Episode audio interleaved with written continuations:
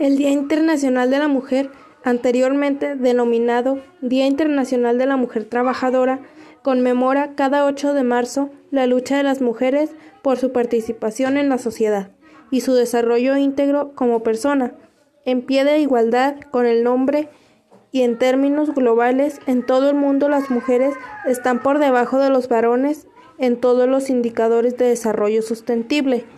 Las desigualdades de género se observan que las mujeres conforman casi dos tercios de los analfabetos del mundo. Se habla de feminización de la pobreza, porque la mayoría de los pobres del mundo son mujeres. Las mujeres tienen menos acceso a los servicios sociales básicos que los varones. Las mujeres tienen 11 puntos porcentuales más de probabilidad de no tener comida.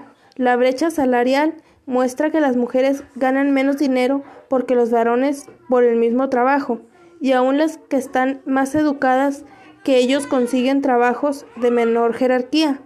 Existen 39 naciones en las que los hijos varones tienen derechos de herencia que las hijas mujeres no, y el solo el 2% de la tierra del planeta pertenece a mujeres, mientras que el 98% son de varones.